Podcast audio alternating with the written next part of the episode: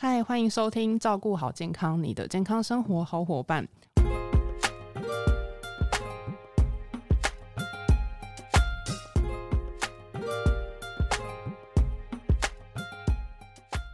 我是 Kelly。本周照顾好健康呢，很高兴邀请到优活原力研发长 Ann。我们先欢迎 Ann。各位听众朋友，大家好，我是 Ann。中秋节啊，除了月饼、烤肉，一定不可以少就是柚子。但好像听说柚子的热量好像很高，诶，是不是啊？哎，其实我们要看我们怎么吃啦。如果说是一大颗的柚子啊，其实也大概两百卡左右而已啊。所以，我我认为啊，其实柚子已经被污名化了。因为我们如果把柚子的这个营养素展开来看啊，它的热量其实。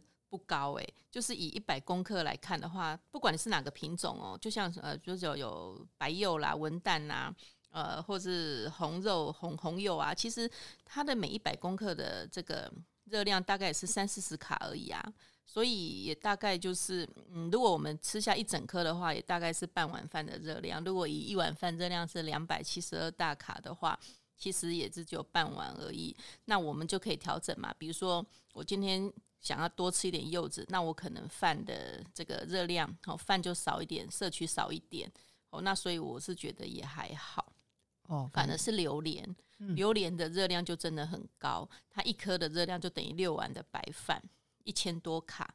所以我觉得，反而是榴莲要少吃。可能这样子的话来讲，如果说你想要瘦身，是不是也蛮适合吃柚子的？对，但是柚子它有产季呀，一年好像就是中秋节这个时间的产季，平常好像没有。呃，对了，也是。那感觉柚子是这么棒的水果，那是不是其实柚子有什么就是特别好的功效？因为比如就刚刚艾莹这边说，就是营养价值摊开来说，它其实是一个很好的水果。对它的维生素 C 其实是非常高的，它是柠檬的一点五倍，苹果的八倍。那再来就是，其实柚子啊，它富含了这个膳食纤维、钾、维生素 E、B one、B two 等多种的人体所需的营养素。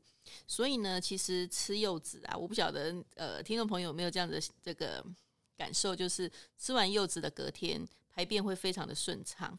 好，那另外就是我刚刚有提到维生素 C 非常高嘛，那维生素 C 非常高，它就可以促进我们胶原蛋白的形成，好，促进铁的吸收。所以呢，其实柚子对女性的这个胶原蛋白的形成啊，对皮肤啊，好各方面，我觉得都效果都蛮好的。而且柚子它还有很强的抗氧抗氧化物的作用，所以呢，呃，我觉得柚子其实我个人蛮推荐的，它是一个蛮好的一个水果。而且啊，它的那个柚子皮啊，它散发出来的那个气味啊，也有驱蚊的效果。所以呢，整个柚子从头到尾啊，都蛮好用的。那我不晓得凯莉小时候有没有，就是妈妈在这个杀柚子的时候，会把它做成一顶帽子，让我们戴在那个头顶上。有 有，是不是？可能大家都有这样的回忆。哎，小时候都很期待，哎，就是妈妈在。剥柚子的时候，我们在旁边等啊，我们就希望就是我们戴在头上就觉得很好玩，这是也也是一个蛮好的这个小时候的回忆啦。哦，对我有印象，就是大家都还要比说，就是哪一个的帽子最漂亮、最有创意，然后还要在上面画画颜色之类的。对对对。那是不是说柚子有可能有什么样的食用的禁忌？就是可能说它。就是呃，它这么好，就从头到尾都是一个非常应用可以应用的一个水果，就是它也是营养价值这么高。那可能是不是说，呃，哪一类人或许不是这么的适合吃柚子？其实哦，任何的东西呀，都不要过量的摄取。那因为我们刚刚既然提到柚子的纤维值是非常含量非常高，所以我们就是说吃柚子的时候啊，我们就是浅尝辄止啦，就是说不要是吃太多，因为吃太多的话呢，也容易腹泻。哦，那另外也不要这个忽略柚子吃过量，其实糖分也是有的哦。比如说像，因为一般我们觉得，哎，不会啊，柚子酸酸甜甜的，可能热量不会很高。其实哈，因为我们要看它里面的糖的这个糖的这个含量，像柚子的话呢，大概一份八十大卡左右，也相当于一颗的话，相当于三份的糖。呃，水果呃，大概两百四十卡。所以呢，我们就想说，那我们一天就是建议不要吃超过半颗。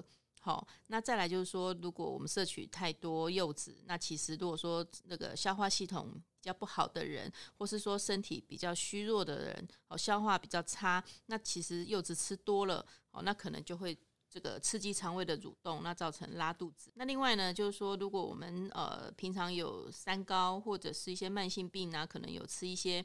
降血脂啦、降血压啦、安眠药，或者是一些抗心律不整的药物。那其实我们都会建议，就是说不要吃太多。那跟药物呢，我们错开吃，哦，因为里面会有一个呋喃香豆素的成分。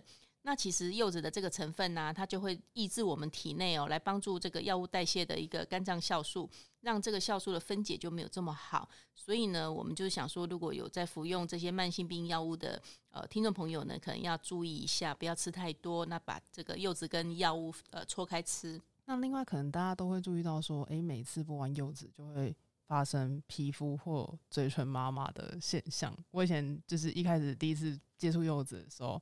然后我就很紧张的，就是跟妈妈说：“哎，怎么为什么吃这个柚子会麻麻？是不是它农药撒的比较多？”然后就很紧张啊。就后来就是才知道说：“哎，那不是农药的关系，是柚子皮皮上面的那个油包造成的。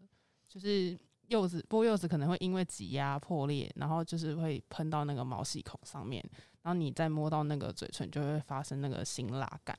那如果说你可能也不想要有这样的问题，可以先用刀子先把柚子皮削掉，再剥那个柚子的肉。”对，因为刚刚凯莉有提到哦，其实柚子皮它含有这个七分类的植物性的化合物。